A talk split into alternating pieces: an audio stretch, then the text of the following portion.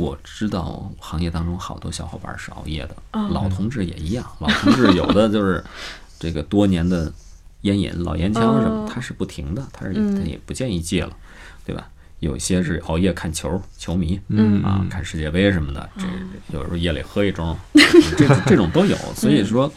应该的事情很多，嗯，但是真正做到的人也没那么多，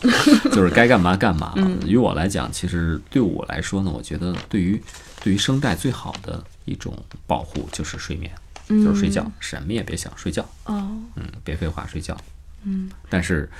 有的时候你心里心心里事儿比较多，哎呦，那个片子还没弄完呢，嗯。哦，那个那个剧组催我了，这我这作为一个，嗯、现在主要是。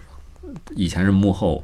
做幕后工作，这个配音演员，后来做幕后之幕后就是配音导演，嗯后来做幕后之幕后之幕后，就带一个配音的团队，